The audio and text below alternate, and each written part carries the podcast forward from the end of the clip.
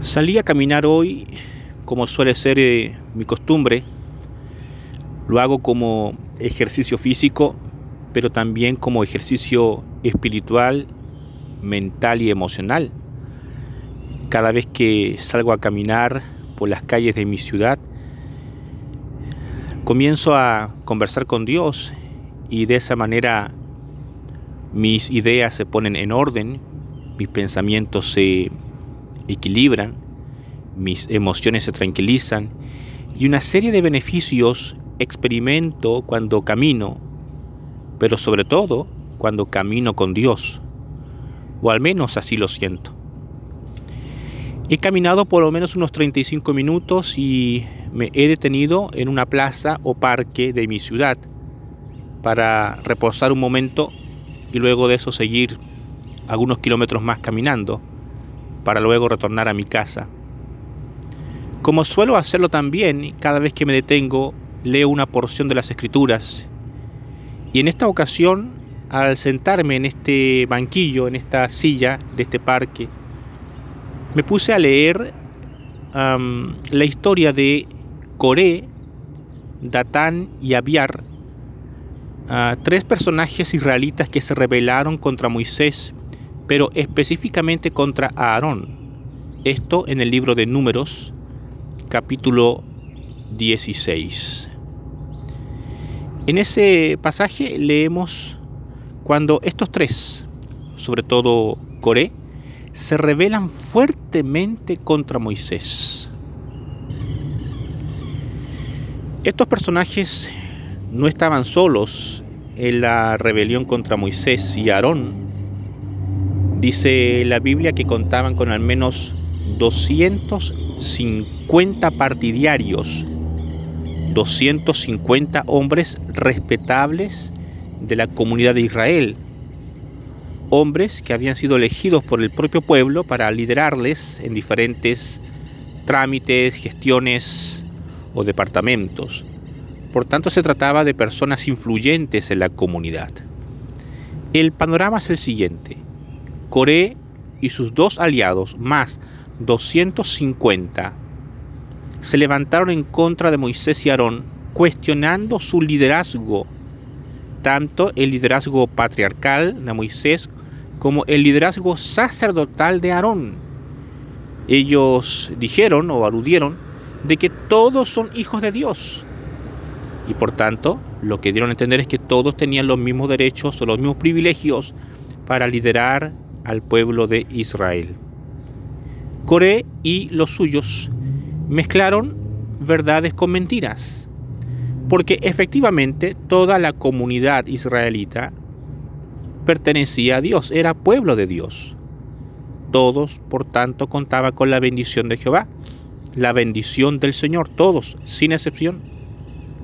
Pero la mentira en la que cayó Coré es que él no reconoce el liderazgo que Dios le había dado a Moisés y a Aarón. No es que Moisés y Aarón buscaron liderazgo o buscaron ser príncipes o principales en la comunidad. Fue Dios mismo quien separó a Moisés para el trabajo específico de liberar a su pueblo. Y fue Dios mismo quien consagró a Aarón como sumo sacerdote para él para y ante la comunidad israelita. Pero Coré y eh, sus dos aliados no estaban de acuerdo con estos, comillas, privilegios. Ellos deseaban también ser privilegiados, ellos querían los mismos derechos que Moisés y Aarón, por eso suscitaron a una rebelión contra estos dos hermanos. Es interesante cuando leemos todos los detalles en Números capítulo 16 de cómo estos personajes incitaron a la rebeldía, al rebelarse, al ir en contra del liderazgo ah, sacerdotal y el liderazgo patriarcal de Moisés y Aarón. Pero también al leer este capítulo en el Pentateuco, leemos y entendemos cómo Dios soluciona este asunto.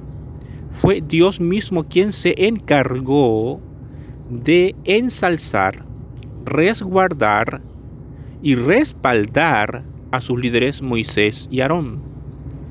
Estos dos hermanos no tuvieron que mostrar sus credenciales ante los rebeldes, no tuvieron que eh, apelar, no tuvieron que revelar, no tuvieron que demostrar nada a nadie.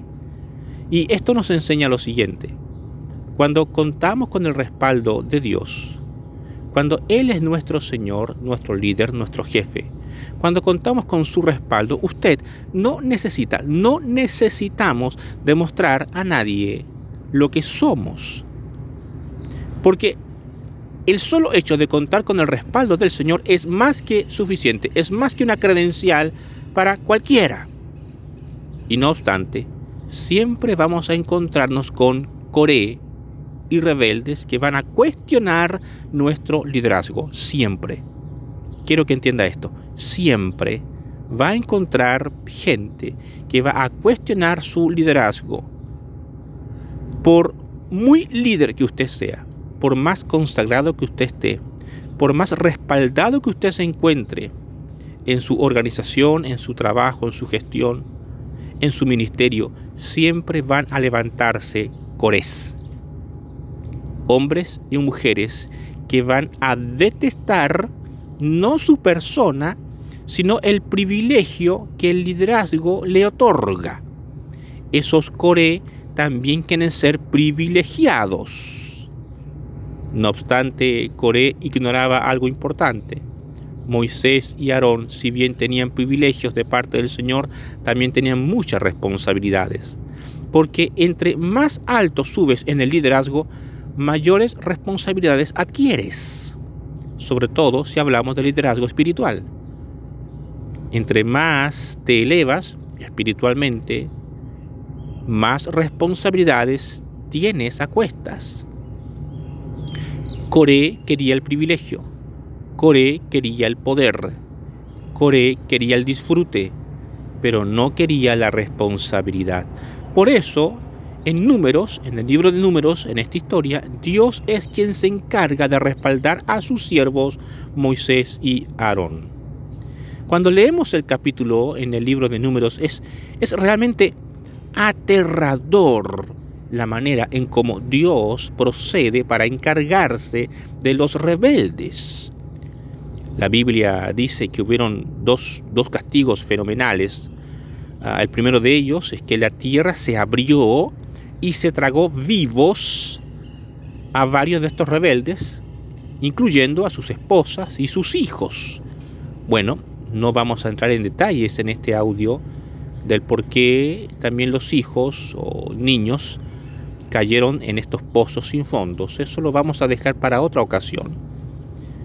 Pero quiero concentrarme en esto. Dios no pasa por inocente al culpable. Uno de los pecados más drásticos, más fuertes y que Dios más detesta es el pecado de la rebelión. Él no soporta la rebelión. Recuerden que ese fue el mismo caso de Lucifer o el lucero, ¿no? Luzbel, el ángel más bello de la creación, se rebeló contra Dios y a consecuencia de esto fue expulsado de la corte celestial. Dios detesta la rebelión. Así entonces, el primer castigo para estos rebeldes es que la tierra se abrió en dos, dice la Biblia, y se los tragó vivos. Luego la tierra se vuelve a cerrar y ellos quedaron sepultados bajo tierra. El segundo castigo es que eh, Dios envía un incendio voraz que consume a otra parte de los rebeldes porque estos habían encendido incienso delante del Señor, lo que estaba prohibido porque eso era un acto solo permitido a Aarón.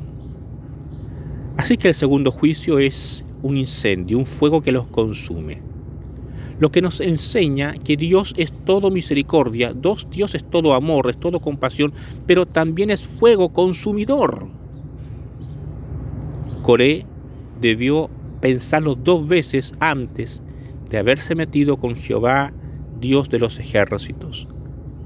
Esto nos enseña, y ya para ir terminando esta reflexión en esta caminata, tengamos cuidado con la rebeldía. Tengamos cuidado con este pecado hay muchas personas hoy, y sobre todo hoy en la sociedad tan convulsionada que estamos viviendo, la sociedad tan tan dispersa, tan enajenada, tan loca en la que estamos hoy, hoy sumidos. Hoy vivimos en una sociedad donde la gente no quiere someterse a las autoridades, habla mal de las autoridades, cuestiona a las autoridades. Déjeme decirle algo. No, no es malo dudar, no es malo exigir tus derechos, pero cuando esto se hace solo por despotricar, solo por llevar la contraria, solo por ser violento, entonces entramos en un pecado llamado rebeldía, el no sometimiento a las autoridades, a los designios, las estipulaciones, las leyes establecidas. Y la sociedad de hoy es una sociedad rebelde. Es una sociedad que en pro de los derechos, escudándose la lucha de los derechos, sale a las calles a destruir, a quemarlo todo, a incendiarlo todo, a darlo vuelta a todo. Pero lo más triste, lo más triste que he visto con mis propios ojos, es que hay cristianos y cristianas, e incluso ministros y ministras del Señor, que al igual que Coré, participan de esta rebelión. Lo queman todo, lo destruyen todo, físicamente y también con sus argumentos, con sus reflexiones, con sus teologías chuecas, olvidando de que aunque no nos guste Moisés o no estemos de acuerdo con Aarón, fueron puestos por el Señor y aunque son privilegiados, privilegiados, ellos también tienen responsabilidades. Amigos y amigas, ya me voy a levantar para seguir caminando los siguientes kilómetros. No más para recordarles esto. Tengamos cuidado. La rebelión es un pecado que Dios detesta, aborrece con todas sus fuerzas y Él aparta de su presencia a los rebeldes. Los saca del campamento, los quema, hace que la tierra se los trague vivos. Muchas veces nuestros proyectos no funcionan, las empresas no se nos dan, las metas no se cumplen porque hemos caído en pecados de rebeldía. Nos rebelamos contra nuestros padres, nos rebelamos contra nuestros jefes, nos rebelamos contra nuestras autoridades civiles, nos rebelamos contra nuestras autoridades espirituales, el pastor, el ministro. Y así vamos por la vida rebelándonos contra todo y contra todos. Olvidando que hay un Dios un Dios con D mayúscula que todo lo ve, todo lo observa y que a su tiempo Él enviará disciplina para los rebeldes y bendición para los obedientes. Alguien podrá preguntar, ¿y qué hay de la sumisión? ¿Debo ser sumiso en todo? Eso lo dejaré para otra caminata y para otra reflexión. Gracias por escucharme. Desde la calera quinta región al interior, les habló Gabriel Gil. Bendiciones.